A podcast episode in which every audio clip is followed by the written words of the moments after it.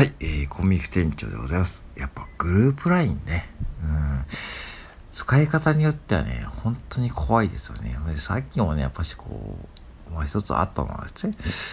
まあ他の店舗でね、オーナー店舗でね、まあ若き店長がね、若き副店長がね、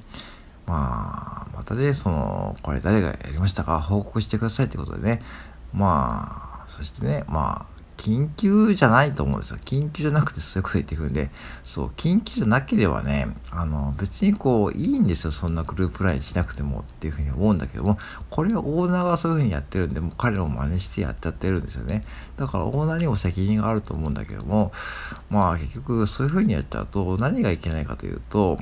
やっぱしこう、全員見ちゃうんで、みんながドキッとしますよね。まあ、確かにみんなをドキッとさせる意味ではね、まあ、今後からその作業を注意するってことはね、まああるんだけども、まあでもしかしね、それに対して僕はその内容見たときに、これ今そのグループ LINE でその犯人探しみたいなことやることが、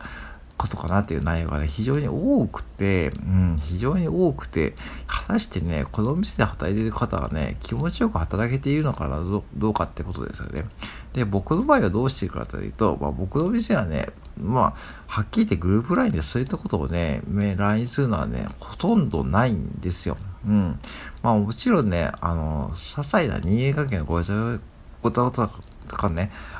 あるけども、ごたごたあるけども、別にそこまでこう深刻になることもないし、24時間店やってりゃね、なんだかんだミスはあるんですよ。僕も含めて。うん、だからね、それを補ってね、大体補ってやっていくんで、そういうもんだというふうに僕は考えています。24時間のお店って。そんな完璧にね、100%お互いやってたらね、そんなんね、無理です。っていうぐらいね、コンビニ業務って複雑なんで、あんなかんだあるのは当たり前で、そこをね、まあ別にこう、お互いね、ブチブチ言うこともあるけども、言いながら、まあ、クリアしていってるっていう状況です。まあ、確かに中にはミスが多い人もいるけど、いるし、でも僕もね、最初はミスが多かったんで、まあ、その気持ちもわかるんで、そこまでブチブチ言うことでもないことを思ってるんで、僕はそこまであんまりこう、相手を追求するとかね、そういうことをね、していません。うん。で、そうなるとどうなるかというと、グループラインを使わないと、逆にこうね、オーナーからね、とかね、たまにあるんだけども、そういうことで僕もね、言わないようにしてるんだけども、じゃあ僕にね、その該当者が聞いてくるんですね。あ、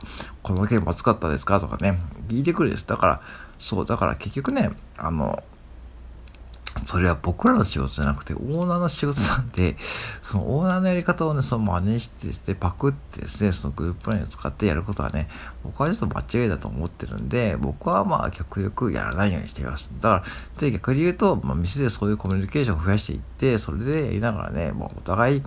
やればいいと思うんですね。で、オーナーはまあ仕方ないですよ。24時間店に入れるわけ入れるわけじゃないし、そもそもオーナーが店にいることがね、やっぱしよろしくないと僕は思ってるんで、まあ経営者なんでね、経営者の仕事はね、店で働くことじゃなくて、お金を回すことなんで、そこに注力してほしいんですね。そうしないと僕らの仕事ができなくなっちゃうんで、で、まあ僕らの仕事はね、まあ店にいてね、7時間の店にいて、まあ一緒に従業員さんたちと働くことで、何らかやっていくってことですね。ねだから、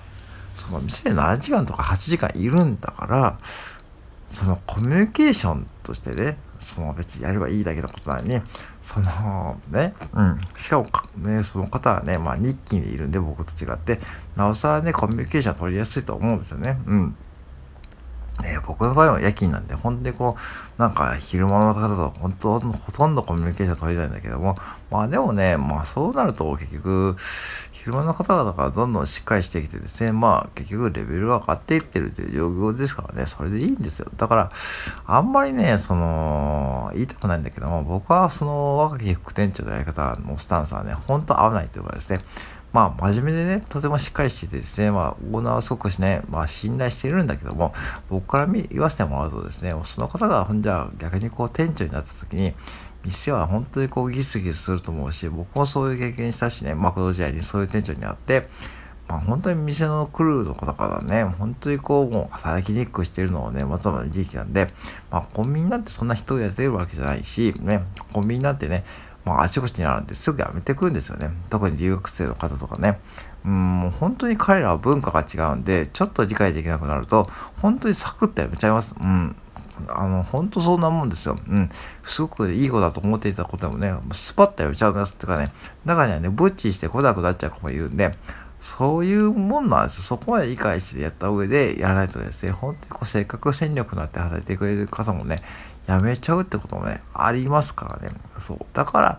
だからね、テキストメッセージって怖いんですよ。うん。だから、慎重に使わないといけないんだけども、まあ、それを真似しちゃってるうちにね、僕はちょっと本当学びがね、まあ、あの、ないなと思っていつも見ていますんで、まあ、それをね、逆にこうやって利用して、スタンド F をネタにして、まあ、自分なりこう、モチベーションに変えていくってことをね、とてもね、僕はそういうに逆利用してもらってるんで、ぜひね、こういったこう、皆さんもね、ネガティブ感情はね、もう逆利用して、こういうふうに配信ね、のネタにしたりとかね、なんかこう自分のこう生活にちょっとプラスになるように転換していくとでいいなと思ったんで、ちょっと話させてもらいました。うん。まああんまり聞いていてね、あの、まあ気持ちいい配信じゃないと思ったんで、まあ今日も夜中にね、ポチッと配信しましたからね、まあぜひね、まあ何かの参考になればね、幸いでございます。はい、以上です。